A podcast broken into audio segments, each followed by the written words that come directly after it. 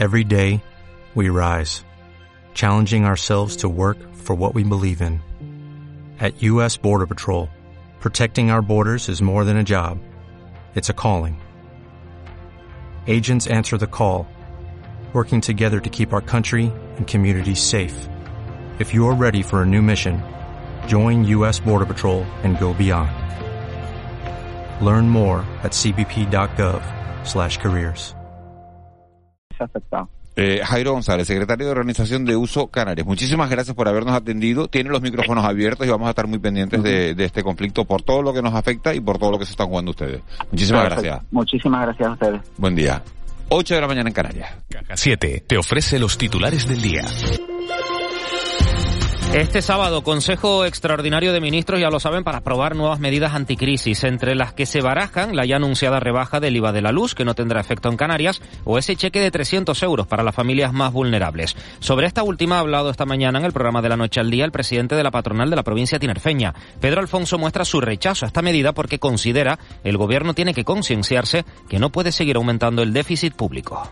Nosotros no estamos de acuerdo con la financiación de los mismos.Nosotros eh, creemos que antes de gastarse ese dinero eh, en las familias, que a lo mejor hay que gastárselo, hay que hacer hueco quitando gastos, no aumentando gastos. Estamos eh, en contra de que se sumen a los 120 mil millones de déficit que ha generado el Estado eh, y que no le ha buscado una solución para rebajarlo. Eh, ese es el problema. O sea, tú tienes un agujero, no puedes seguir gastando. Y el precio de los alimentos sigue disparado por culpa del encarecimiento de la energía y de los costes que está suponiendo la guerra en Ucrania. Esto se nota en las cestas de la compra, aunque las cadenas de alimentación están amortiguando el impacto real de estas subidas. Es lo que acaba de asegurar aquí en De la Noche al Día Tomás Barreto, presidente de la Asociación de Supermercados de las Islas Canarias, Asuicam. Nosotros amortiguamos la, subida. Lo que no podemos resolver es que los, la, los grandes incrementos en el precio de la energía, que para nosotros nos afecta y nos multiplica por tres los costes, eh, eso no lo podemos nosotros arreglar. Eh, el tema de, la, de las diferencias entre oferta y demanda por el déficit que se ha creado por la guerra de Ucrania, eh, tampoco nosotros lo podemos arreglar, pero sí que estamos logrando amortiguar. Si fuéramos a aplicar desde el minuto uno las subidas, entonces sería bastante peor la situación.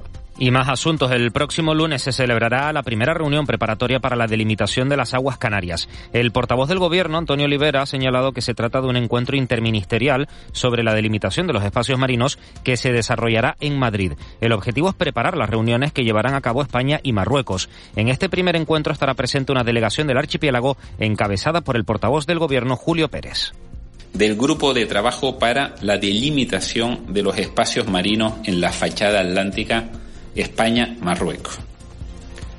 El representante de Canarias, la representación de Canarias, estará formada por Julio Pérez, consejero de Administraciones Públicas, Justicia y Emergencia, al que acompañará un técnico, una persona especializada en la materia y de las últimas horas, dos apuntes. En Gran Canaria, efectivos de emergencias han intervenido en la búsqueda de un grupo de seis jóvenes perdidos mientras realizaban un sendero entre el Pico de las Nieves y Ayacata. Tres de ellos han sido localizados y durante la mañana, durante esta mañana, se continuará la búsqueda de los otros tres. Y en cuanto a los incidentes relacionados con las hogueras de San Juan, el 112 ha registrado más de un centenar, ninguno de ellos de gravedad. Alrededor de 90, concretamente, correspondieron en la provincia de Santa Cruz de Tenerife, localizado sobre todo en Arona, La Laguna y la capital tinerfeña. Mientras que en la provincia de Las Palmas se contabilizaron un total de 16. Dicen que si viajas solo llegarás antes, pero si lo haces bien acompañado, llegarás más lejos. Abrazar nuestras raíces nos ha hecho llegar hasta aquí. Alcanzar nuevas metas será posible gracias a ti. Caja 7. 60 años guiados por grandes valores. De la noche al día, Canarias Radio. Justicia, venganza, pasión. Ópera de Tenerife. Déjate sorprender. Fuente Ovejuna. Umballo y Máscara. Gala lírica Nancy Fabiola y sus invitados. Ópera de cámara The Old Mate and the Thief. Desbeck. The Little Sweep. Tanjoisa Poema Sinfónico. Abono desde 100 euros. 20 euros para menores de 30 años. Ópera de Tenerife. En Cristalam tenemos la solución definitiva para el exceso de calor en edificaciones. Nuestras láminas de control solar 3M para cristal con una reducción térmica de más de un 80% y libres de mantenimiento son eficiencia energética en estado puro, sin obras, sin cambiar los vidrios, en exclusiva en Canarias, solo en Cristalam. Visítanos en cristalam.com. ¿Sabes? El otro día alguien me compró desde Alemania. ¿En serio? ¡Qué bien! Sí, me encantaría tener más ventas fuera de Tenerife. ¿Conoces el nuevo programa de la Cámara de Comercio? Tenerife Más Global te asesora para que empieces a vender en el exterior. Llama e infórmate. Tenerife Más Global, programa financiado por el Cabildo de Tenerife y ejecutado por la Cámara de Comercio de Santa Cruz de Tenerife. Gracias por estos 25 años juntos. Adrián Hoteles Jardines de Nivaria te desea un feliz carnaval. Atención oyentes.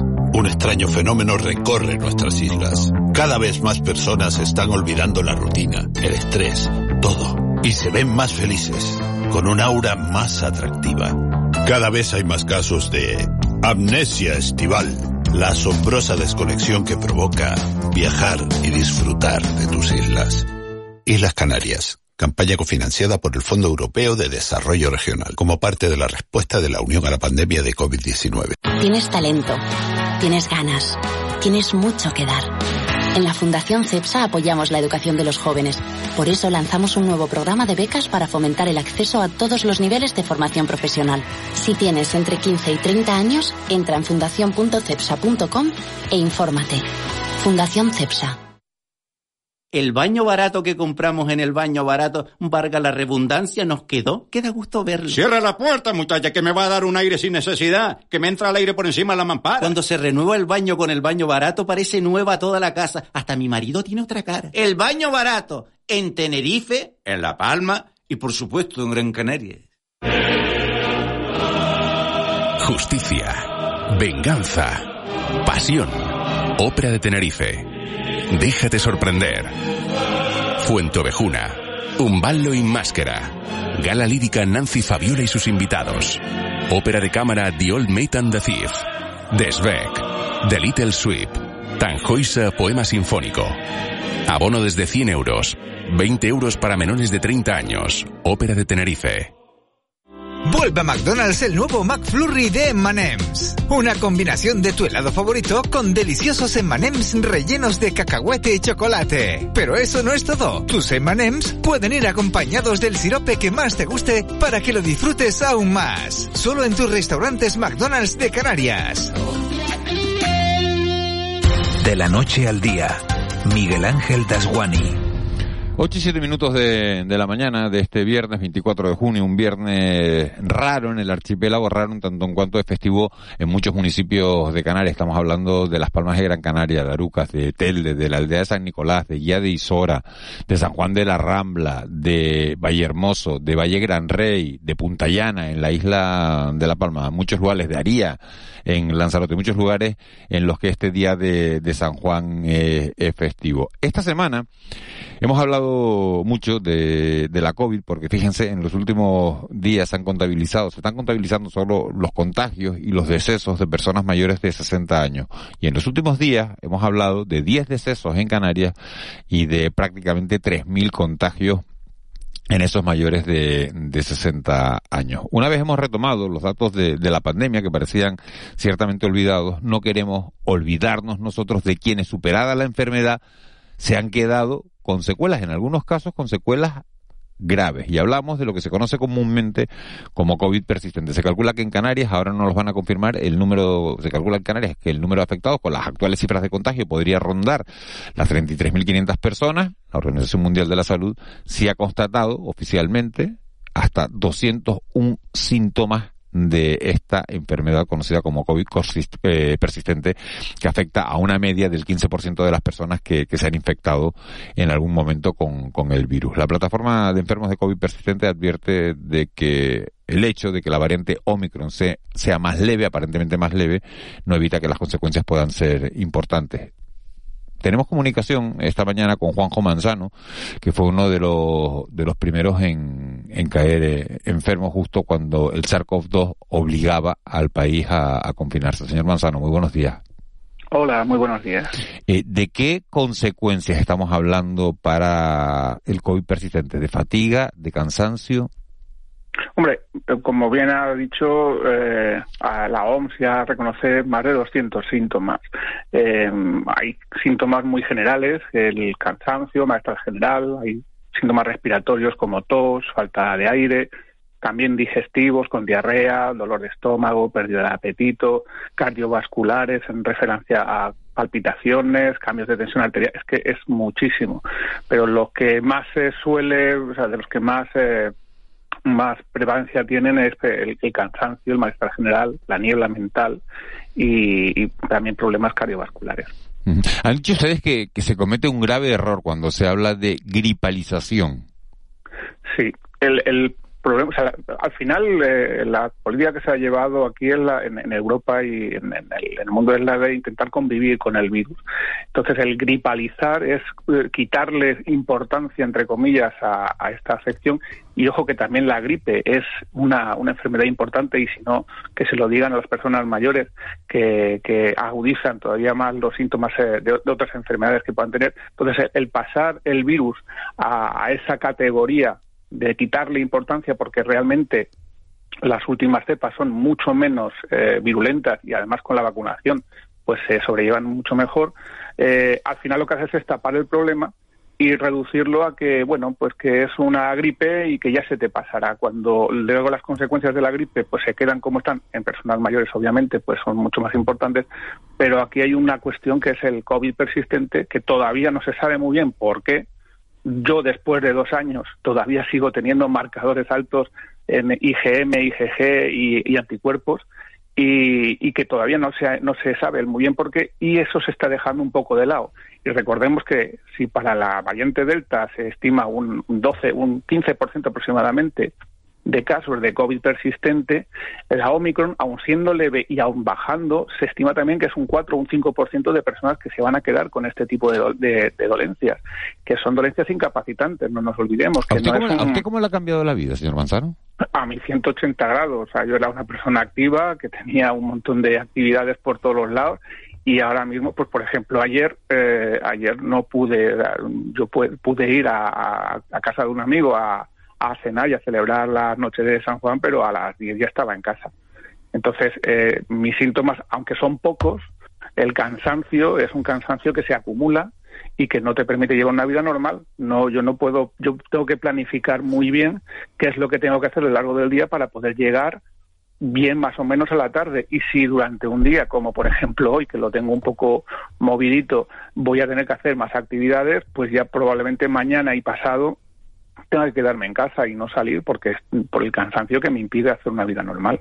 Eso en mi caso, pero es que hay otros que la niebla mental pues no les impide les impide concentrarse. Eh, después hay gente con problemas gastrointestinales que tiene que llevar pañales con, con 40 años, con 50 años, cosas que no son nada normales. Y entonces, en realidad son es un cúmulo de circunstancias que, que, impiden que tu vida sea sea productiva, sea normal. Ya no queremos que, que digas vamos a estar aquí como estábamos antes, pero por lo menos el, retomarla de una manera lo más normal posible y eso no, no se puede hacer ahora mismo. Señor Masano, buenos días. ¿Qué tendría que hacer el sistema sanitario para atender una circunstancia que no es una enfermedad? Porque la COVID persistente, como usted ha dicho, hay tantos síntomas que no es una enfermedad en sí misma. O sea es que, un síndrome. Claro, claro, claro, ¿Qué tendría que hacer ante un abanico tan extenso de, de, patologías o de, o de secuelas como el que usted ha citado para poder atender a estos, bueno, igual son dos millones, de, igual no me, creo que no me equivoco, si sí que puede haber dos millones de españoles que tengan COVID persistente, o algún pues tipo de... Por ahí, por ahí van, por ahí, van las cifras. Mm. Eh, lo, primero, o sea, vamos a ver, la cuestión es cuando tú no sabes algo, tienes que recopilar la mayoría, la mayor parte, o, o que recopilar la mayor cantidad de datos posibles, cosa que no se está haciendo. Por eso por lo pronto. Porque a mí, por ejemplo, no se me hace una analítica, se me hace una analítica general, pero no se hacen analíticas de anticuerpos específicos para el COVID persistente porque no lo, no lo, hace el, Servicio Canario de Salud.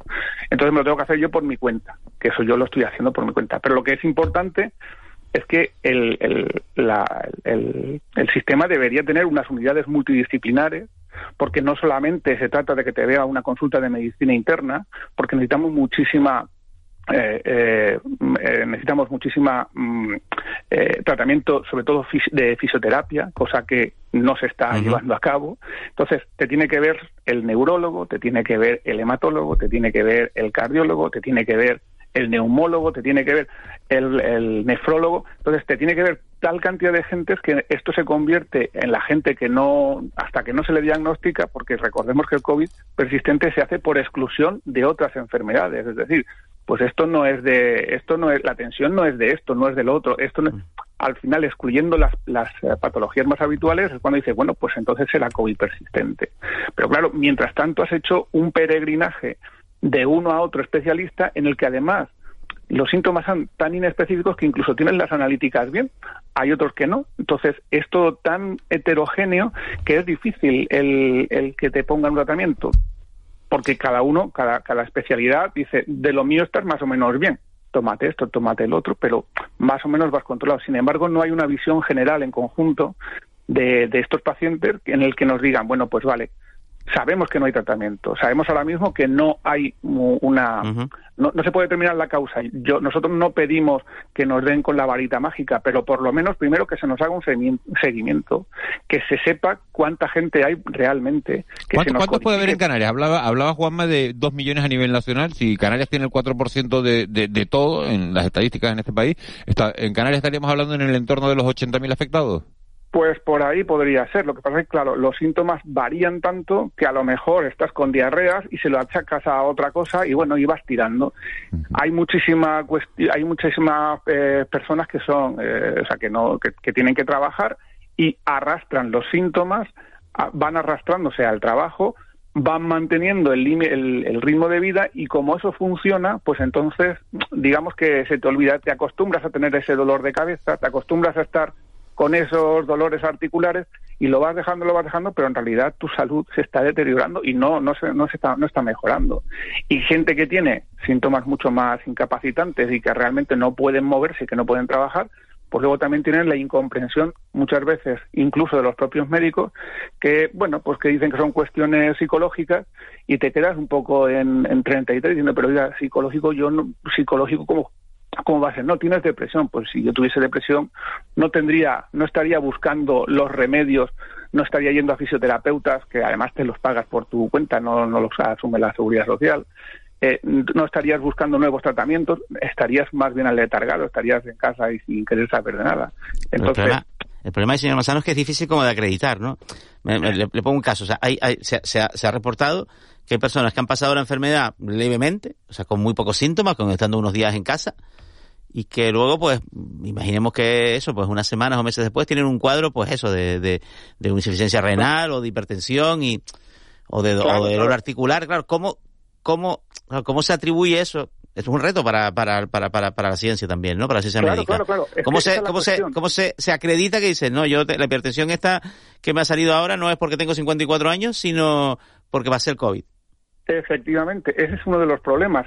por eso hay que cuantificarlo, por eso hay que hacer un seguimiento de la gente que ha tenido COVID y lo que por eso decimos que no hace no no es no es una cuestión de que se nos dé una solución eh, así de, con varita mágica, sino de decir, bueno, esta persona ha tenido COVID y como el mismo COVID persistente se define como esos síntomas cuando no se pueden eh, no se pueden relacionar con otra enfermedad que puedas tener, lo que usted dice, o sea, si tú con 55 años empiezas a tener diabetes, bueno, pues puede ser una cosa de, la edad o la tensión. Pero cuando tienes diabetes, la hipertensión, artralgias, la astenia, la falta de aire, diarreas, todo junto y justamente después de haber, un mes después de haber pasado el COVID o incluso sin haber, o habiéndolo pasado, sin haber dejado de tener el dolor de cabeza, eh, las, la, la, dificultad para tragar, eh, si no, o sea, si eso se mantiene y de repente te han salido todos los síntomas a la vez o en una sucesión uno detrás de otro, hombre, pues mm, lo lógico es decir, y además no se pueden atribuir a otras a otras enfermedades, lo lógico es pensar que puedas tener COVID persistente, pero lo que es importante es que el COVID persistente esté dentro de la lista de posibles afecciones, en la último, en el último puesto. Es decir, pues no, no, es que has tenido un infarto, has que tenido, has tenido un montón de cosas antes, vale, pueden ser atribuibles a esas causas, pero si el COVID persistente no está en la lista de posibles causas, no se va a cuantificar y se va a dejar como una cosa idiopática que dices, bueno, pues esto no sé muy bien de qué es y te dejan apartado al... ¿Y esto cómo se afronta? ¿Con unidades específicas de médicos y de enfermería también dedicadas a COVID persistente o con más colaboración en distintos servicios? Porque, claro, pasas de nefrología a oftalmología, por ejemplo. Claro, es que eso lo venimos pidiendo desde el principio, son unidades multidisciplinares. O sea, eh, obviamente cada, cada especialidad tiene su, su campo, pero tiene que haber una coordinación y tiene que haber una unidad en la que realmente se vea al enfermo en su conjunto y se pueda derivar al, al paciente a la, a la especialidad que más necesite en ese momento, sin obviar las otras. Y tener esa visión en conjunto es la que evita que el paciente vaya por su cuenta diciendo, oye, pues ¿y qué pasa con mis parestesias? ¿Qué pasa con, con las sensaciones que tengo raras en los pies? ¿Qué pasa con...? Entonces tiene, pues esto tendrá que ser el, el, neurólogo, pero no lo tiene que decidir el paciente, tiene que decidirlo un médico y si hay una unidad en el que hay varios especialistas que estén formados, que eso es otra de las cuestiones que también estamos planteando y que reclamamos que haya más formación en los profesionales para que se den cuenta de que pueda ser esa causa, la del COVID, la, una de las de, la, de los eh, que el COVID pueda ser una de las causas de, de, los problemas del paciente, esas unidades puedan derivarlos y puedan tratarlos y puedan ponerles pues eh, fisioterapeutas en caso necesario y tratamientos que ahora mismo pues son eh, son sintomáticos porque no hay ninguna cura que te diga pues esto es pues, hay gente que le ha funcionado algunas cosas pero otras no le han funcionado a otras Vamos a avanzar, fíjense, eh, un mensaje de un oyente ya muy rápido por si le merece algún comentario porque tenemos que, despedir la comunicación. Dice, hola, a mí me dio COVID leve, pero estuve 20 días con cuerpo cansado, también como de bajona, medio depresivo, y ahora me veo a veces como si estuviera perdido con esa niebla mental. Y hace un mes que tuve el COVID. ¿Cómo sabe este, esta persona si es COVID persistente o no? Pues todavía no, porque no han pasado, o sea, para que se defina como COVID persistente tiene que haber pasado más de 12 semanas. Eh, parece ser que esta última variante Omicron pues está dando ese, ese tipo de, patología que se mantiene un poquito más. Pero desde luego es una de las cosas que hay que tener en cuenta. Por eso hay que cuantificarlos. Hay que decir, oye, esto me está pasando, a ver cuánto tiempo dura y a ver cuáles pueden ser las causas para luego, teniendo los datos, en un futuro, que la gente pueda investigar, que los investigadores puedan investigar. Pero si no hay eh, si no hay datos no se pueden no se puede investigar no se pueden correlacionar datos y no no puede ser yo personalmente no, no le daría, en principio estaría, estaría pendiente, pero es una de las causas de, de, COVID persistente, es uno de, las, de, las, de los síntomas de COVID persistente. Si eso se mantiene, bueno, pues eh, habría que ir al médico de cabecera, que los médicos de cabecera además tienen publicaciones de guías de COVID persistente hechas por las propias sociedades de médicos de, familia y, y bueno, que, que, que, que le hagan el seguimiento. Pueden hacerlo, también pueden contactar con la, lo voy a decir para que puedan contactar con nosotros en, en, el correo electrónico COVID persistente islas canarias arroba gmail.com, COVID persistente Islas Canarias todo junto. Y, y, bueno, pues ahí estamos en la asociación para que para lo que haga falta, para echar una mano de lo que ya simplemente hablarlo con, con el resto. Ayuda. Ya eso ya eso descarga bastante psicológicamente porque es una de las cosas también que estamos muy muy incomprendidos porque físicamente se nos ve estupendamente. me ve caminando por la calle y dice, ¿y este hombre qué le pasa? Está estupendamente. Pero... pero, pero, luego la procesión va por dentro y los cansancios y, y, los síntomas van, van por dentro. Juanjo Manzano, eh, portavoz de la, de la Asociación de COVID Persistente Islas Canarias, muchísimas gracias por habernos atendido esta mañana. A ustedes por acordarse de nosotros. Muchas gracias. Mucha, mucha suerte. 8, 8 y 23 minutos. Tenemos comunicación con José Juan Alemán, que es director de Salud Pública del Servicio Canario de la Salud. Señor Alemán, muy buenos días. Muy buenos días. ¿Qué hacemos con todas estas personas que padecen COVID persistente? Bien, bueno, si me permite, en primer lugar, eh, me gustaría pues felicitar a la asociación no por esta, esta iniciativa, ¿no? Eh, estamos ante una situación llena de, incertidumbres, se está creando pues eh, ciencia, evidencia eh, día a día, ¿no? ¿no? No tenemos antecedentes de lo que estamos eh, viviendo y, por supuesto, ellos están participando de una manera muy activa, eh, no solo en, generar esta, esta evidencia, sino también en intervenir en este tipo de pacientes, ¿no? Bueno, lo que, lo que tenemos que hacer con, con el COVID persistente, por supuesto, es el, principal reto, como ya se ha señalado, primero es el diagnóstico, luego el tratamiento, pero desde el punto de vista de salud pública, la intervención, como no puede ser de otro modo, tendría que ir encaminada a la prevención O sea, eh, el COVID persistente tendría que ser, digamos que, una situación de, si me permite la expresión, casi de fracaso en la prevención de la enfermedad. Lo que ocurre es que estamos hablando de una enfermedad altamente frecuente, estamos en una situación de pandemia y obviamente el número de personas que se van a ver afectadas por el COVID y un porcentaje de esto por COVID persistente va a ser un número significativo, ¿no? Pero nuestro mensaje tiene que ser evidentemente, eh, en primer lugar, la vacunación complementada con todas las recomendaciones que se hacen para evitar pues el contraer la enfermedad, no puede ser otra. Señor Alemán, le hemos llamado esta mañana porque, porque en los últimos días hemos conocido los datos de, Canarias, de la incidencia de, del COVID, de, la incidencia que estamos teniendo. Ya sabe que, solo se contabilizan, sabemos todos, a los mayores de, 60 años. Y nos hemos encontrado en los últimos días, las últimas cifras públicas que se han hecho, eh, habla de 10 decesos en Canarias, de 3.000 contagios, y eso nos coloca como una de las comunidades autónomas con mayor incidencia de la COVID-19 en estos momentos. ¿A qué se debe? Que tengamos en estos momentos una de las tasas de contagio más altas de toda España en Canarias? Bien, bueno, buscar elementos eh, diferenciadores y, por tanto, la, eh, las causas que justifican que eh, actualmente estemos en el, en el puesto tercero en el último informe, ¿no? Pues realmente es, complicado, ¿no? Porque es que realmente lo que está ocurriendo es que efectivamente hay una situación de una alta circulación del virus, es decir, hay transmisión comunitaria, eh, que no es controlada, no está controlada.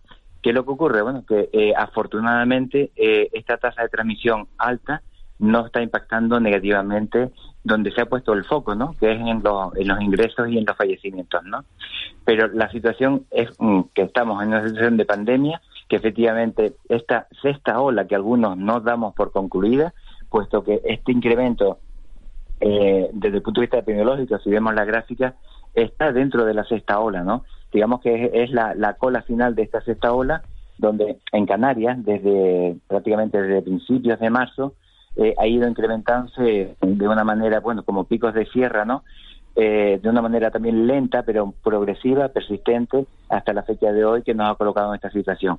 Pero eh, volviendo a la pregunta que me hacía realmente, el motivo por lo que Canarias sea la tercera, no te lo podemos dar porque son muchos los factores y en cualquier caso también puede estar influyendo en la manera en que lo estamos midiendo. Sabemos que en los últimos meses, ¿no? Eh, la digamos que las cuantificaciones de los casos eh, entre las comunidades ya lo ha advertido reiteradamente también el propio ministerio que no se hagan comparaciones puesto que ya no es tan fiable como al principio pues se ha ido adaptando con el tiempo no eso quiere decir, eh, doctor Alemán, ¿qué pasa? ¿Que igual Canarias está teniendo más positivos porque hace más test que otros? Eso también está medido. Eh, claro, también cabe esa posibilidad, ¿no?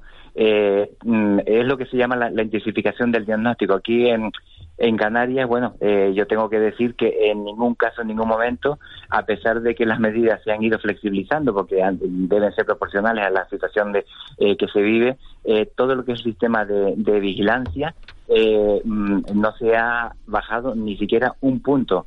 Casi yo me atrevería a decir que, mm, dado que este tema no solo nos ocupa, sino yo creo que tengo que decir también que, nos preocupa, porque así debe de ser, ¿no? Eh, mm, eh, eh, insisto, no hemos bajado en absoluto la guardia y no sé si eso también puede puede influir. Pero ya les digo que mm, yo creo que las comparaciones entre comunidades tienen un valor bastante relativo. Aquí lo que tenemos que ver es cómo se está comportando en cada comunidad, ¿no? Y los contagios, los, sí. los contagios en verano y después de estas fiestas, carnavales, y demás, y holgorios y tal, que, que por supuesto lo que todos participamos, por, lo menos yo participo, o sea que no, no lo digo como, como reproche moral, eh, van a crecer los contagios y las muertes. Porque en Reino Unido se está viendo, ¿no? con las fiestas del jubileo y, y, y, todo este asunto, pues, pues bueno, pues la, situación del, del servicio sanitario británico que usted conocerá, eh, pues es peor. Sí, no, efectivamente, por eso digo que es que la, la vigilancia ante esta serie de, de eventos, ¿no? eh, tiene que ser todavía mucho más, más exquisita, ¿no? Lo previsible, lo previsible es que la tasa de, transmisiones eh, puede incrementarse, ¿no? Eh, hay que decir que la fiesta, bueno, la fiesta mm, es una necesidad social, pero también es, es, un foco de, salud, ¿no? Pero paralelamente también es, es un, un elemento facilitador de la transmisión de enfermedades y de conductas de riesgo también y por tanto pueden amplificar las incidencias, ¿no? ¿Y qué Eh, consejo, qué consejo damos, doctor Alemán? Porque hay mucha gente que, que va a salir a la calle este fin de semana, que salió anoche en las canteras, que ha salido en muchos puntos de, de Canarias y eh, tenemos un carnaval en la calle en la que el otro día decía el alcalde de Santa Cruz de Tenerife que en cuatro días va a haber 800.000 personas en, en la calle. ¿Qué consejo se le da desde la sanidad pública a la población en Bien. estos momentos? Bien, bueno, mm, eh, primero lo que he señalado, tiene, tiene que haber un, mensaje eh, positivo, porque así ha de ser, ¿no? De que la fiesta, bien entendida, es, es, saludable, ¿no? Es, es una necesidad. Pero que no hay que olvidar la situación en la que nos encontramos. Estamos todavía en una situación de pandemia, con una transmisión del virus, que estamos hablando del COVID-19, eh, no controlada. Y las recomendaciones son las que ya mm, conocemos hartamente, pero yo insistiría que las más importantes en este contexto de fiesta con grandes aglomeraciones serían, además, por supuesto, de, la higiene de, manos, ¿no? Eh, fundamentalmente, lo más importante sería el uso de la mascarilla y eh, mm, procurar que la mayoría de las actividades se realicen al aire libre o en espacios bien ventilados. Creo que esas dos medidas son las que son más aplicables en el contexto de esta fiesta y son las que tenemos que incidir para minimizar el impacto que puede tener eh, estas fechas en, en la incidencia del COVID. Eh, doctor Alemán, vamos a ir un poquito más adelante, después del verano y, y cuando se hable un poco del otoño, que vuelven otra- las actividades, los cursos, las actividades se, se, se vuelven a celebrar en espacios cerrados y demás. Eh, eh, Carolina Darias, cuando la ministra, la ministra canaria, la ministra de Sanidad, cuando anunció mm, que, que probablemente habría cuarta dosis de la vacuna y que sería para, para toda la población, que, eso, que se, se- equivocó, se adelantó, fue demasiado sincera. Usted que participa en las reuniones del, del Comité Interterritorial, eh, ¿qué nos puede contar? No, se, se equivocó. En ningún momento se ha hablado de la cuarta dosis para toda la población, ¿no? Eh, no hay estudios ni nada que señale esa necesidad hoy por hoy, ¿no? Todos los estudios eh, que, que con los que se han trabajado, tanto en la ponencia como en la Comisión de Salud Pública en la que participo, pues eh, hablan de población vulnerable, ¿no? Eh, quizás lo que se equivocó, mm, ella debió decir que en todos los grupos poblacionales en que estaba indicado por la, por la Comisión de Salud Pública, pero no en la población en general. Y yo entiendo que lo que quería decir era en todos los grupos poblacionales que eh, indicaba la Comisión de Salud Pública y la ponencia. Pero si hay, si, si, si en otoño las vacunas que van a estar disponibles son las, las vacunas actualizadas a estos nuevos linajes de Omicron, pues a lo mejor hasta tiene su lógica esto, porque no, realmente no es una cuarta dosis de la misma vacuna. En el fondo es una vacuna nueva. Sí, efectivamente. Eh, tenemos que ver cómo se va comportando la, eh, toda la epidemia, pero eso, por supuesto, está sobre la mesa. Aquí lo que se ha hecho es, con las dosis que vayamos a tener, la prioridad absoluta y que ya tenemos clara son los mayores de 80 años y los demás, y los más vulnerables que son los institucionalizados. Entonces, eso ya lo tenemos claro, eso ya está avanzado y también la fecha que también fue motivo de, de una discusión, ¿no? Eh, evidentemente, eh, mm, como con el resto de las dosis, eso en función de cómo se vaya comportando la, la epidemia, es probable, por supuesto, que se vayan eh, incrementando los grupos poblacionales, los grupos etarios, diana para la cuarta dosis. Eso está, por supuesto, digamos que en la agenda.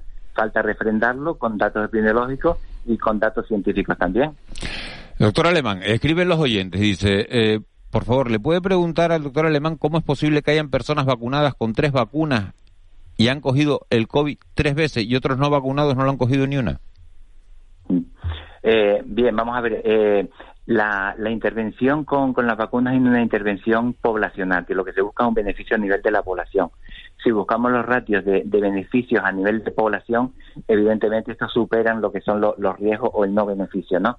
El que una persona, eh, pues digamos que la vacuna no haya logrado esa, esa inmunidad, puede obedecer a muchos factores, pero fundamentalmente a que su eh, sistema inmunitario no ha respondido lo suficiente para esa vacuna. Ese es uno de los motivos y por, por tanto se reinfecta porque no ha conseguido los anticuerpos suficientes para defenderse. Pero otro motivo, que es a lo que estamos asistiendo y que es una incertidumbre con la que estamos manejando, es, son la- la- los distintos linajes y las distintas variables, variantes Claro. que estamos teniendo, que tienen escape inmunológico, tienen escape a esa vacuna. De ahí la importancia de esperar a otoño para tener las nuevas vacunas que van a ser más efectivas para las variantes que van a estar circulando en esas fechas, ¿no? Claro. Pero ese es el motivo, fundamentalmente, que la persona no ha respondido lo suficiente a esa variante y luego, fundamentalmente, a que van produciéndose modificaciones genómicas, genéticas en el virus que hacen que escapen a la inmunidad y las personas se infecten y reinfecten. Y eso, de hecho, es más frecuente en las nuevas variantes que están introduciéndose en Europa, que son la BA4 y la BA5. Claro, eh, sobre esa, sobre esas variables le, le, le, voy a preguntar ahora, pero fíjese, hay una información en el periódico El País que sale publicada que dice que las vacunas contra el coronavirus salvaron 20 millones de vidas solo en el primer año, ¿eh? Las vacunas. 20 millones eh, de vida. Eh, otra pregunta que nos hacen sobre esta, estas variables, estas subvariables que, de, que estamos conociendo, la B4 y la, y la B5, nos preguntan, ¿puedo contagiarme con esta subvariante si ya había enfermado con otras versiones de Omicron? Sí, sí, por supuesto. Que de hecho una de las características que estamos viendo con esta variante es que eh, tienen una tasa de reinfecciones bastante más alta que la lo, los sublinajes que a, los que hemos estado pues expuestos, ¿no? Entonces, sí, definitivamente sí. De ahí que eh, las vacunas tienen que ir mejorando para ir andando y tener esta cobertura antigénica ante estos nuevos linajes. Lo que ocurre es que el virus va mutando rápidamente y van por delante a lo que es la, la ingeniería farmacéutica, ¿no? Y, si me permite eh, redundar en el apunte que, que, has hecho de la publicación que salió en el, en el Lancet recientemente, ¿no? Y efectivamente la, la vacunación, pues eh, tal como eh, dice el artículo, pues eh, ha variado de una manera muy sustancial el curso de la, de la pandemia, ¿no? Si no fuera por la vacuna, estaríamos en una situación verdaderamente dramática de manera global en todo el mundo. Eh, doctor Almante, mmm, tenemos un precedente, que es la, la mal llamada gripe española del, del siglo XX, ¿no? que en 2018 causó la alarma, en 2019 hubo un, un rebrote tremendo, sobre todo tras el final de la, de la, Primera Guerra Mundial, y en 2020, por decirlo en términos suaves, la muerte pasó a ser una cuestión privada, ¿no? Que, bueno, que mm, la gente se adaptó y, y bueno, y el saldo que tuvo sin vacuna, sin vacuna, fueron 50 millones de, de, muertos, el 2% de la población mundial de entonces. Claro, la pregunta que tengo que hacer, teniendo en cuenta la, la, la gran mmm, variabilidad de los coronavirus en general, el de hace un siglo fue, fue un coronavirus también. Eh, ¿Esto cuándo acaba? O sea, ¿cuántos linajes de, de, del COVID original de Wuhan pueden surgir? Eh, infinito. No, esto no, esto no acaba. Esto va, eh, es algo propio, intrínseco a la, a la naturaleza, ¿no? El virus seguirá presente ahí, él se va adaptando a todas las situaciones adversas, van compitiendo lo, los distintos linajes y sublinajes precisamente para mejorar sus probabilidades de, supervivencia y de adaptarse al medio. ¿no? Aquí el objetivo eh, o lo que esperamos es precisamente lo que está ocurriendo, ¿no? que, los sublinajes que vayan, digamos que eh, siendo mejores que los anteriores, ¿no? Eh, que es lo que hemos asistido, ¿no? pues eh, aunque tengan mayor tasa de contagiosidad, que sean más leves, ¿no? Para poder convivir con ellos. Esa, digamos, que es la situación pues óptima, encontrar un equilibrio entre eh, lo que es una infección que pasaría a ser y está siendo así, pues leve eh, y que sea compatible con eh, la actividad económica y social de, la humanidad, ¿no? Pero eh, los coronavirus seguir, seguirán ahí y no solo los coronavirus, sino otros virus, bacterias y hongos. Eh, doctor Alemán, una última cuestión. Canarias ha confirmado en los últimos días, en las últimas horas, eh, cinco casos nuevos de viruela del mono. Cinco casos en 24 horas. Esto eleva a 37 el número de positivos. Estábamos hablando mucho de, del COVID. ¿Algún consejo para frenar también estos, eh, estos contagios en, en las fiestas multitudinarias que estamos viviendo? No, sí, bien, vamos a ver. Eh, eh, permíteme una, una corrección, porque es que los cinco casos se han confirmado en un día, pero no, no son cinco casos nuevos o incidentes de, de un solo día, sino que se confirmaron por laboratorio en ese día, ¿no? Bueno, tenemos teniendo... 37, tenemos 37 en total en, en Canarias sí. ahora mismo y 6 en estudio, ¿eso es así? Eh, no, tenemos 38 casos, ayer se confirmó uno más, uh -huh. 38 casos, uno en Tenerife, de los cuales 22 están activos, ¿no? Porque 16 ya son, son altas, ¿no? Vale. De estos, estos 38, pues, eh, se distribuyen 27, creo que son en Gran Canaria, y 11 en Tenerife con el ayer. Entonces, activos tenemos ahora mismo 22 casos, luego tenemos 5 eh, probables y 3 sospechosos, ¿no? Esto eh, va variando en función de lo que nos va entrando, ¿no? Eh, estamos diagnosticando aproximadamente pues quizás uno al día más o menos, ¿no? Pero vamos, que el, el, el porcentaje que tenemos en Canarias, creo que esto es importante decirlo, ¿no? Eh, representa un 5% de lo que es el brote a nivel nacional, ¿no? Uh -huh. Somos la, la, cuarta comunidad con mayor incidencia, pero eh, afortunadamente el número de casos aquí, como ya se preveía, no ha sido en absoluto eh, un, un, brote de, de, gran magnitud, ni siquiera, vamos, y por supuesto no ha sido explosivo, ¿no? Y la idea es que esto se vaya controlando, salvo que tenemos ahora ese, ese temor, ¿no? eh, la fiesta precisamente, ¿no? Porque, como decía antes, pues mm, constituyen elementos facilitadores, amplificadores para determinadas conductas. Aquí el mensaje sería, por supuesto, que si tiene síntomas o sospecha, eh, consultarlo y, por supuesto, no participar en, en estas actividades eh, lúdico-festivas y, por supuesto, pues evitar lo que son las conductas de riesgo porque eh, esta enfermedad, aunque tiene varias vías de transmisión, este brote, una de las características que tiene es que la, la vía de transmisión eh, mm, fundamental que ha tenido ha sido a través de relaciones sexuales, ¿no? Entonces, en ese contexto, pues eh, para que en una situación en la que estamos de alerta sanitaria, pues no, no realizar estas conductas de, de prácticas de riesgo. ¿no? José Juan Alemán, director de Salud Pública del Servicio Canario de la Salud. Eh, muchísimas gracias por haber estado con, con, nosotros, por habernos atendido, por habernos dado uh, los datos de cómo está la situación en estos momentos y sobre todo esas recomendaciones tan importantes para la población para evitar que, bueno, pues que se propaguen lo, los contagios y, bueno, tener la, la, mejor salud posible. Muchas gracias, doctor Alemán. No, no, gracias a ustedes por, por colaborar en en dar estas recomendaciones y recordar a la población que estamos todavía en situación de, de pandemia. Muchas gracias a ustedes. Un abrazo muy grande. 8 y 39. De la noche al día, Canarias Radio siglos de perfeccionamiento en la elaboración y de adaptación de los animales a nuestra tierra para llegar a ese sabor tan especial que hoy tiene el queso canario. Y es que el que comes hoy es mucho más que un queso. En Canarias hay miles de queserías y cada una tiene su historia. Gobierno de Canarias. En Cristalam tenemos la solución definitiva para el exceso de calor en edificaciones. Nuestras láminas de control solar 3M para cristal con una reducción térmica de más de un 80% y libres de mantenimiento son eficiencia energética en estado puro, sin obras, sin cambiar los vidrios, en exclusiva en Canarias, solo en Cristalam. Visítanos en cristalam.com. Caja 7, entidad comprometida con nuestra gente te desea feliz carnaval. Atención oyentes. Un extraño fenómeno recorre nuestras islas. Cada vez más personas están olvidando la rutina, el estrés, todo. Y se ven más felices, con un aura más atractiva. Cada vez hay más casos de amnesia estival, la asombrosa desconexión que provoca viajar y disfrutar de tus islas. Islas Canarias, campaña cofinanciada por el Fondo Europeo de Desarrollo Regional, como parte de la respuesta de la Unión a la pandemia de COVID-19. ¿Sabes? El otro día alguien me compró desde Alemania. ¿En serio? ¡Qué bien! Sí, me encantaría tener más ventas fuera de Tenerife. ¿Conoces el nuevo programa de la Cámara de Comercio? Tenerife Más Global te asesora para que empieces a vender en el exterior. Llama e infórmate. Tenerife Más Global, programa financiado por el Cabildo de Tenerife y ejecutado por la Cámara de Comercio de Santa Cruz de Tenerife. De la noche al día, Miguel Ángel Dasguani. El mentidero.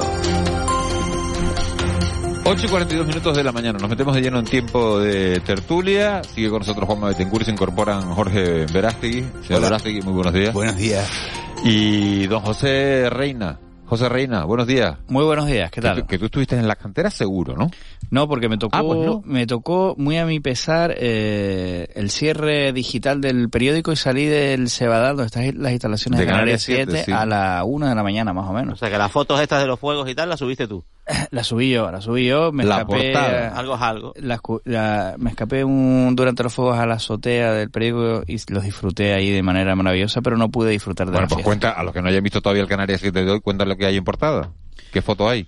Bueno, hay una fantástica foto de Arcadio Suárez, que es fotógrafo del periódico, que además hizo un directo de los fuegos, hizo una foto de ambiente y luego hizo sus ya eh, habituales fotos de los fuegos de, de la víspera de San Juan en las canteras, que son realmente espectaculares, desde la azotea del Hotel Reina, Reina Isabel. En la portada digital de Canarias 7, si entran ahora mismo, se ve multitudinario ambiente en las canteras por la magia de San Juan. Y se ve cómo está la playa de bote en bote, cómo está la playa con esas más de 100.000 personas que, salen a la calle cada, cada, cada víspera de, de San Juan en, en las Palmas de Gran Canaria. ¿En Santa Cruz de Tenerife viste tanta gente, Jorge? ¿O más tranquilo? La, la, la, la avalancha en Santa Cruz de Tenerife se espera hoy. Sí, esto Lo que pasa es que yo no voy a ir esta tarde al, al carnaval, voy a la, la, la romería de la Orotava este, Ah, que también, este es que hay- fin de hay- semana. hay es que hay una concentración de, de, de fiestas, ¿no? Hay como una Hoy es el baile de magos Sí, en la Orotava. sí. Mañana y- la romería y chica la y después la Sí. romería del domingo, ¿no? O sea que, que claro, está, está todo agolpado, ¿no? No sabe uno cuál es la, a dónde ir, ¿no? En la agenda. Estamos, estamos recuperando la vida de antes. Eh, nos hemos, hemos hecho ya el paréntesis de la pandemia, a pesar de que están creciendo y no nos podemos olvidar eh, los contagios. Sí, hombre, por lo menos hay una voluntad ahí de, de intentar recuperar la, la, la vida, ¿no? Y la actividad y socializar, ¿no? Yo veo a la gente con un montón de, de ganas.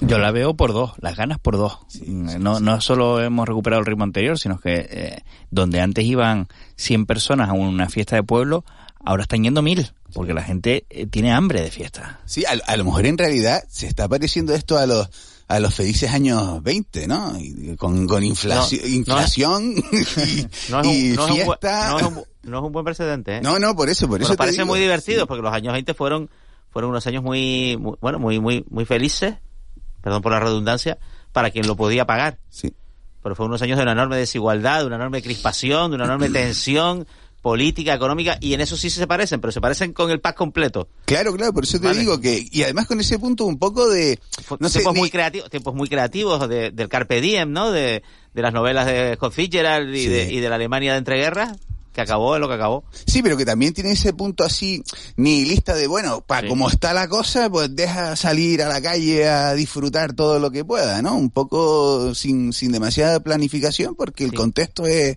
es muy complicado, ¿no? Déjame salir a la sin calle. Ser, sin ser muy aguafiestas, yo, yo tengo la impresión de que estamos todos, como preguntaba Miguel Ángel, intentando recuperar nuestra vida anterior en un mundo que ha cambiado. Sí. Porque el mundo ha cambiado. Sí, sí. ¿En Eh, qué sentido, Juanma? Bueno, geopolíticamente ha cambiado, económicamente ha cambiado, eh, y eso, vamos, la, la ruptura, la ruptura de la cadena eh, mm, mm, comercial de la globalización eh, va a traer consecuencias económicas inequívocas en todo el planeta, en todo el planeta. La guerra de Ucrania es una de ellas. Tú fíjate, Alemania pidiendo carbón. Sí, sí, sí. Bueno, pidiendo carbón porque le están cortando el suministro de gas. Se están Rusia preparando está- para los- se, están, se están preparando para, un viene. otoño en el que se pueden quedar sin para gas. lo que viene. Porque eh, de- para un otoño en el que el, el- el racionamiento de carburante nos lo pueden imponer a nosotros porque en Alemania no hay, porque hay que compartirlo, porque eso va a tener, va a ocurrir. O sea, y además es lógico que ocurra, no que digamos, ah, mira, nosotros tenemos y ahora los alemanes, no, los alemanes son los que llenan nuestros hoteles, los alemanes son los que también han participado en estos fondos europeos de recuperación como donantes netos, nosotros somos receptores, eh, y esto va a ocurrir. Entonces, en un mundo que ha cambiado, creo que ha cambiado desde el punto de vista de las coordenadas geopolíticas y económicas, y creo que en el ámbito sanitario también, eh, nosotros nos esforzamos, y es normal, yo creo que es una, la naturaleza del ser humano, en recuperar nuestra vida anterior. El otro día me llamó eh, un buen amigo y me dijo que había que, termina- que había terminado de hacer una compra para, para unos 10, 10 días, 12 días y lo que había pagado era totalmente inasumible para, para mucha gente. Se quedó asustado al salir del supermercado por una compra más o menos grande, ¿no? Y esta es la triste realidad. Y esto es un, un ejemplo muy básico para efectivamente comprobar cómo, cómo la inflación está cambiando la vida de miles y miles Claro, de personas. Antes, antes se me olvidó, perdona José, eh, eh, preguntarle a, a- a- Tomás Barreto, que, que es el eh, bueno el responsable, el CEO de los SPAR en, en- en la isla de La Palma y es el presidente de Suicán, ¿cómo está combatiendo, cómo crees tú que está combatiendo, eh, José, la, la gente esa, esa compra en los supermercados? ¿Cambiándose a marcas blancas que son más baratas? ¿Comprando menos? Porque comprar menos tampoco puedes comprar menos porque le tienes que dar de comer a la, a, a la familia, ¿no? Están cambiando su rutina completamente. A lo mejor renunciando a las marcas tradicionales. ¿Ustedes cómo lo hacen? ¿Tú cómo lo haces en el súper? Bueno, pues mira, pues lo hago de manera, yo, vamos, como casi todos los días fuera por temas de trabajo, me que comer un menú rápido por la zona del periódico y demás, un, bocadillo o lo que pueda pillar, y, y los fines de semana sí organizo un poco la, la compra para, para la familia en casa, ¿no?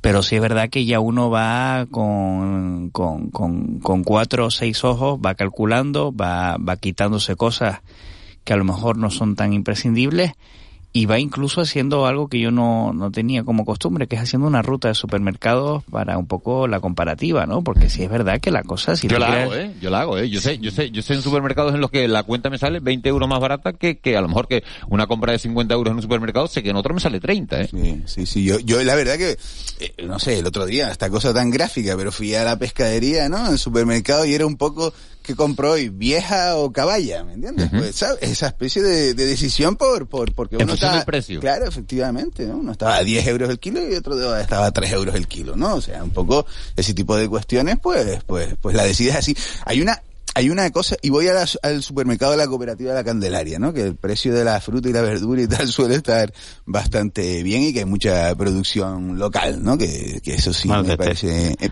Te, te, te honra, pero a 100 metros tienes tres supermercados que son más baratos. Sí, pero bueno, pero, no tiene- acabas tú, yo te honro, te honro.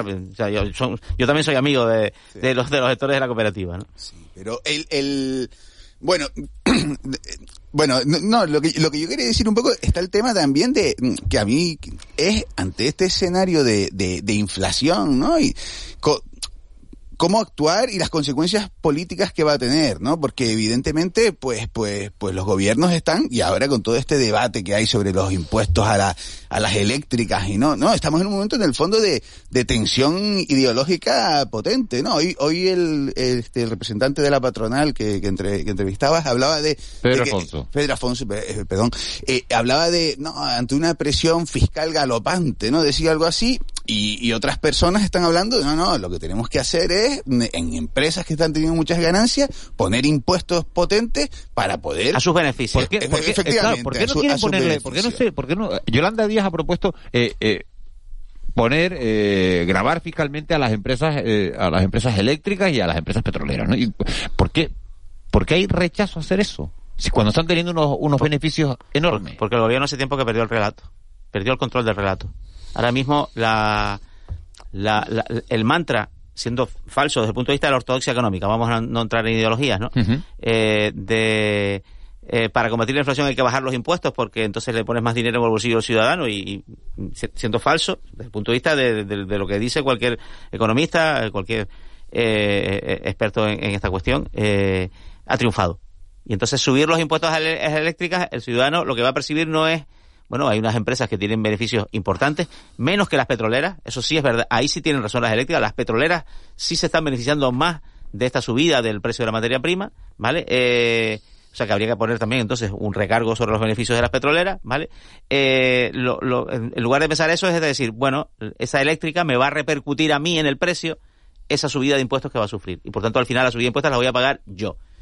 Y por eso creo que el gobierno, una parte del gobierno no, no se atreve a abordar una eh, cuestión que, que en Italia y en Reino Unido sí se está aplicando. ¿eh?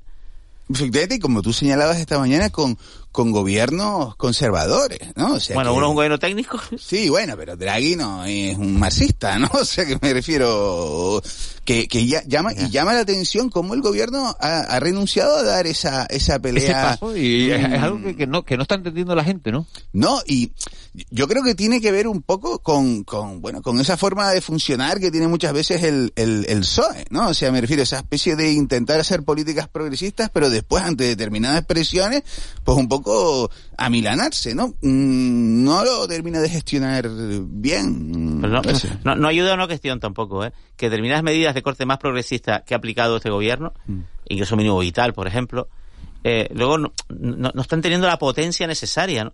Con lo cual al final hay un relato, un relato digamos te- teórico o, o- o dialéctico de no dejamos a nadie atrás, Mm. luego hay muchas cosas que no funcionan y, y probablemente yo sí, sí pienso que Unidas Podemos debería centrarse en eso, en particular Podemos. Yo a Yolanda Díaz sí le reconozco, bueno, logros de gestión, porque los tiene, de acuerdo social, de pacto, ¿no? La reforma laboral. A la parte, digamos, de, de- de Unidas Podemos, de- del- del gobierno, yo diría, hombre, la política social en general, pues ha habido mucha laraca, mucho anuncio, mucha declaración, mucho ataque a alguien, pero es que ahora estás en el gobierno.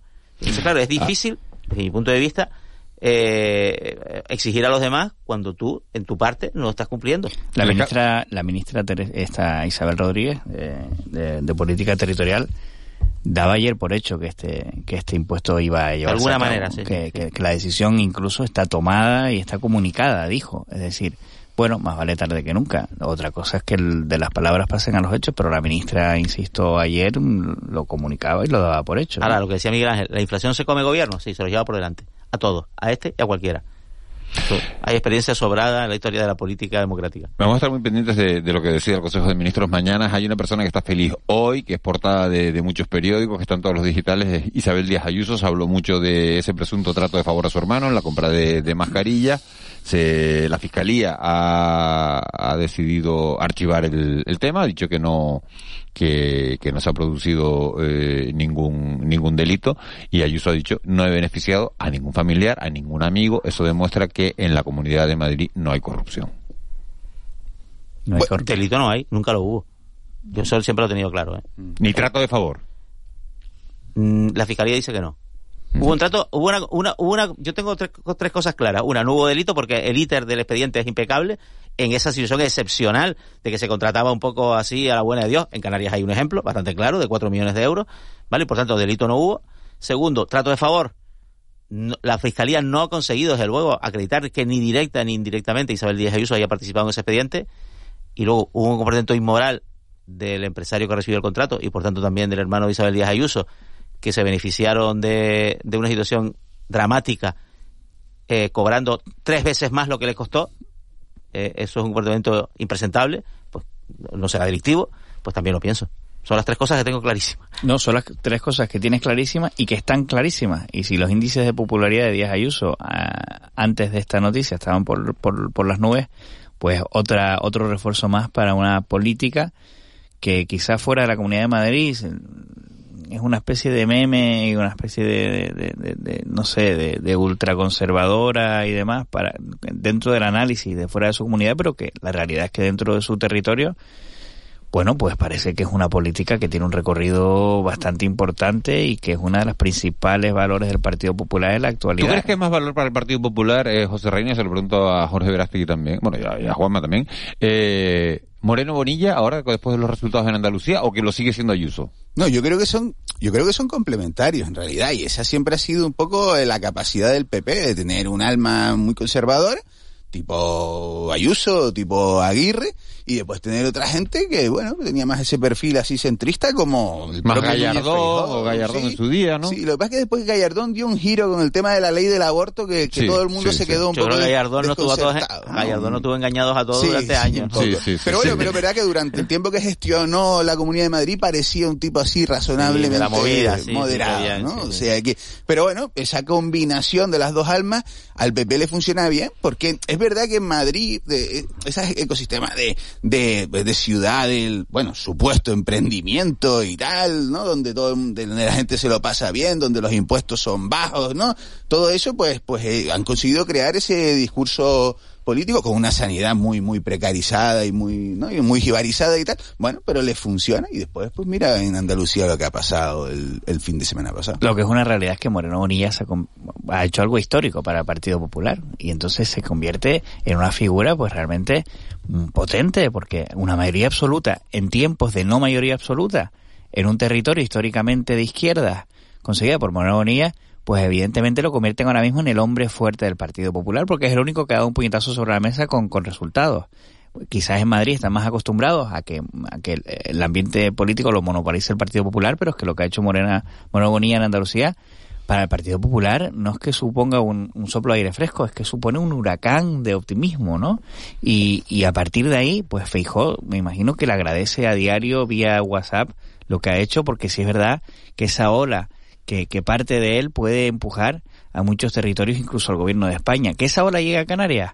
Yo tengo mis dudas, porque, porque, porque Manuel Domínguez no es Moreno Bonilla y el Partido Popular ni en sus mejores sueños, en mi opinión, conseguirá unos resultados similares en Canarias. En Madrid funciona mucho la ideología y en Cataluña y en, y en Andalucía, perdón, funciona mucho la institucionalidad, los partidos de poder. Andalucía vota poder, votó PSOE muchos años, votaba poder y ahora el poder es el PP. Es ¿Tú, que tú crees, Juanma, que la ola que la ola que se está dando eh, en otros territorios eh, va a llegar a Canarias? La ola del va a PP. influir, va a influir, sin duda, va a influir. Lo que pasa es que hay un factor que en Canarias creo que influye poco, igual me equivoco, y que en Andalucía y, en Madrid, en eso sí se parecen, funciona muy bien, que es lo anticatalán. Vamos a llamarlo lo anticatalán. Eso en Andalucía funciona como un avión y en Madrid, por supuesto. En Canarias creo que menos. Yo creo que va a influir algo porque siempre influye, ¿no? O sea, porque, porque históricamente siempre ha influido y por tanto tendrá una, una consecuencia. También es verdad que da la sensación de que, de que Ángel Víctor Torres es un tipo con un razonable nivel de popularidad, ¿no? Eh, y que a la gente, pues yo, o por lo menos conozco a mucha gente Y que, que Canarias también vota poder. tiene, eh, Canarias también vota poder. ya. Esto, lo que pasa que,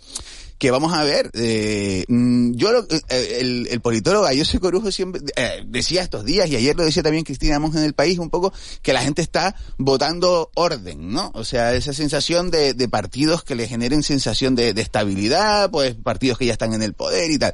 Yo lo que creo es que l- la cacofonía esta del gobierno central, de las dos almas, una haciéndose mm, putadillas a la otra permanentemente y tal, genera una sensación de desorden que aleja un montón al, al votante de izquierda y lo desactiva. Bueno, vamos a ver mañana qué medidas aprueba el Consejo de Ministros. Yo la noticia que me tiene más impactado de toda la semana, eh, ustedes se reirán o no, es ese desmayo de la nadadora Anita Álvarez en una piscina en los mundiales de Budapest, imágenes que habrán visto, una nadadora española de natación sincronizada. Es americana. Es americana. Sí, es Bueno, americana. Porque la seleccionadora que es española es la seleccionadora de Estados Unidos, Andrea Fuentes, que fue Ah, la que la pues, rescató. pues, pues Anita Álvarez la rescatan, le da un desmayo en el agua y yo digo, ¿dónde estaba el socorrista? Paralizado del miedo, o sea, para Pero- fiarte pero- de pero ¿Tú te crees que eso puede ser, José Reina, que la saque la entrenadora debajo del agua? No, y además la entrenadora debería haberle dado una colleja al socorrista para ver si espabilaba. Andrea Fuentes sabía lo que le pasaba a la deporte porque en, en el movimiento que hace por lo visto genera una gran tensión en el cuello y no era la primera vez que le ocurría. Pero ¿y qué fotos, no? O sea, me refiero Sí, tan de- como dramáticas y bellas al mismo tiempo. Es una cosa brutal. Vamos, se me ponen los pelos de punta.